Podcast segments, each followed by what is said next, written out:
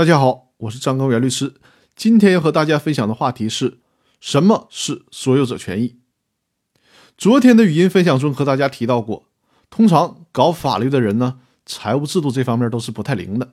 即便是钻研公司法，因为在公司法当中很难找到财务会计制度相关的规定，所以呢，法律人的知识结构和体系与财务制度就渐行渐远了。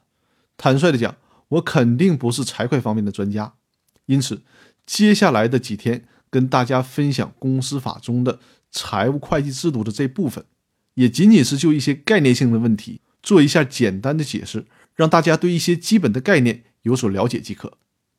今天我们就来了解一下什么是所有者权益，这是一个很重要，同时呢又是很基础的概念。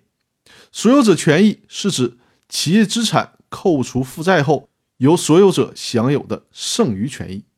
这里面包括实收资本或者是股本、盈余公积和未分配利润。所有者权益是企业投资人对企业净资产的所有权，它受总资产和总负债变动的影响而发生增减变动。所有者权益代表着公司的净资产，净资产。体现了企业的经济规模和实力，利润的实质是净资产的增加，亏损的实质呢就是净资产的减少。关于所有者权益，以我的水平也只能和大家分享这么多了。那好，其他问题我们明天继续分享。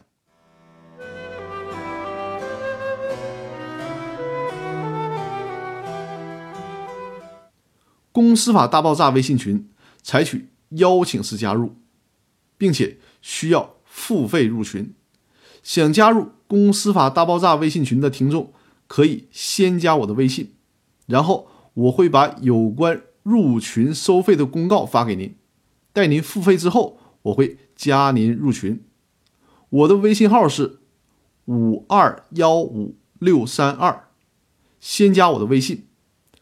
我的微信号是五二幺五六三二。如果想付费进群，请加我的微信。